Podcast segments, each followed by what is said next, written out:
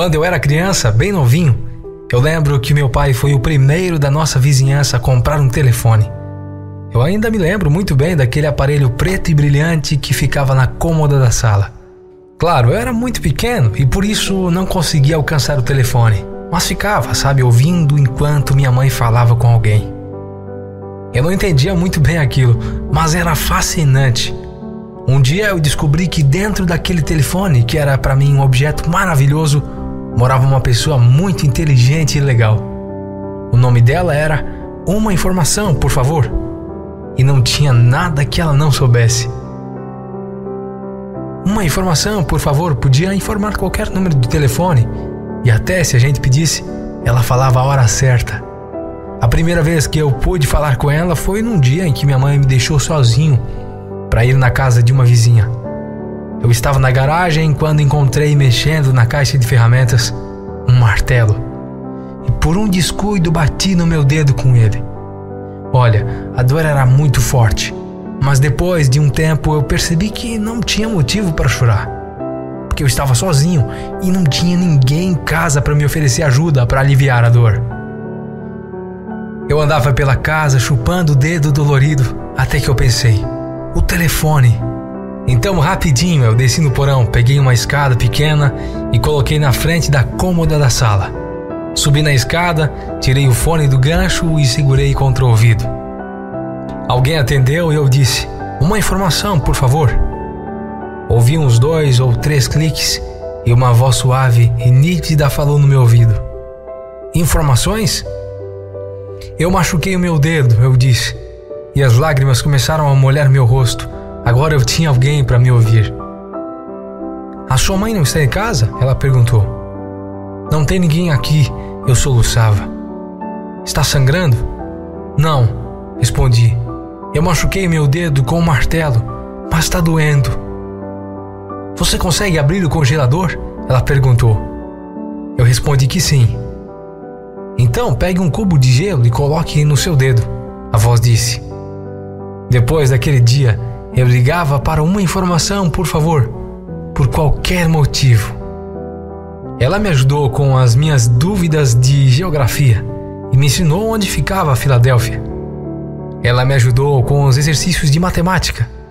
Ela me disse que o pequeno esquilo que eu encontrei e trouxe do bosque devia comer nozes e frutinhas. Então, um dia, Pitei, meu canário, morreu. Eu liguei para uma informação, por favor, e contei para ela o que tinha acontecido.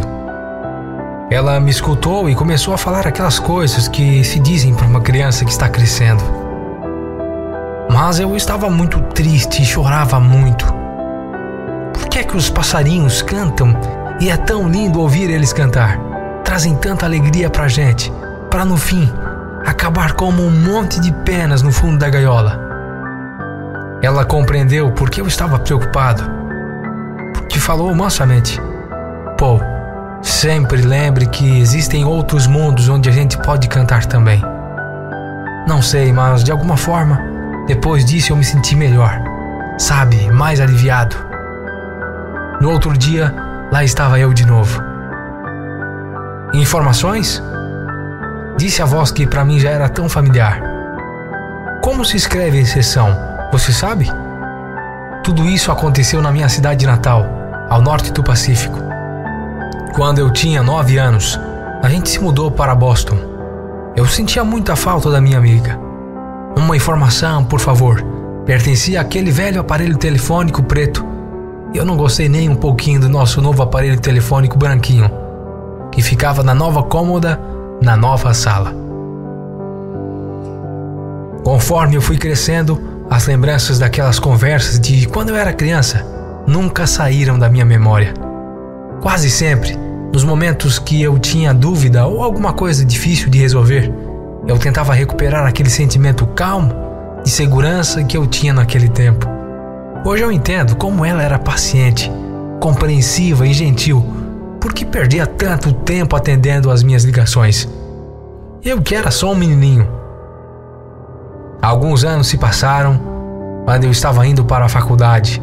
Meu avião teve uma escala em Seattle. Eu teria mais ou menos meia hora entre os dois voos. Liguei para minha irmã, que morava lá, e fiquei no telefone falando com ela por 15 minutos. Então, sem nem mesmo perceber que estava fazendo isso, disquei o número da operadora daquela minha cidade natal e pedi: Uma informação, por favor. Como se fosse um milagre, eu ouvi a mesma voz doce e clara que conhecia muito bem dizendo: Informações? Eu não tinha nem pensado nisso, mas fiz aquela pergunta de quando eu era criança. Você sabe como se escreve exceção? Depois de uma longa pausa, ela me deu uma resposta suave. Eu acho que o seu dedo já melhorou, Paul.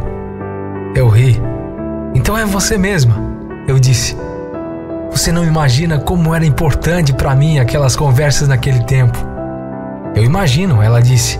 E você não tem ideia do quanto significavam para mim aquelas ligações. Eu não tenho filhos e ficava esperando todos os dias que você ligasse. Eu contei para ela o quanto tinha pensado nela todos esses anos e perguntei se eu podia ir visitar ela quando fosse encontrar a minha irmã. É claro, ela respondeu. Vem até aqui e chame a Sally. Três meses depois, eu fui a Seattle visitar minha irmã. Quando eu liguei, uma voz diferente respondeu: Informações? Eu pedi para chamar a Sally. Você é amigo dela? A voz perguntou. Sou um velho amigo. Meu nome é Paul. Eu sinto muito, mas a Sally estava trabalhando aqui só meio período porque estava doente. Infelizmente, ela morreu faz cinco semanas. Antes que eu pudesse desligar, a voz perguntou: Espere um pouco. Você disse que o seu nome é Paul? Sim, eu respondi. A Sally deixou uma mensagem para você. Ela escreveu e pediu para mim guardar caso você ligasse. Eu vou ler para você. A mensagem dizia assim: Diga a ele que eu ainda acredito que existem outros mundos onde a gente pode cantar também. Ele vai entender. Eu agradeci e desliguei. Eu entendi. Nunca subestime a marca que você deixa nas pessoas. Pergunte a si mesmo: quais as marcas que eu tenho deixado nas pessoas?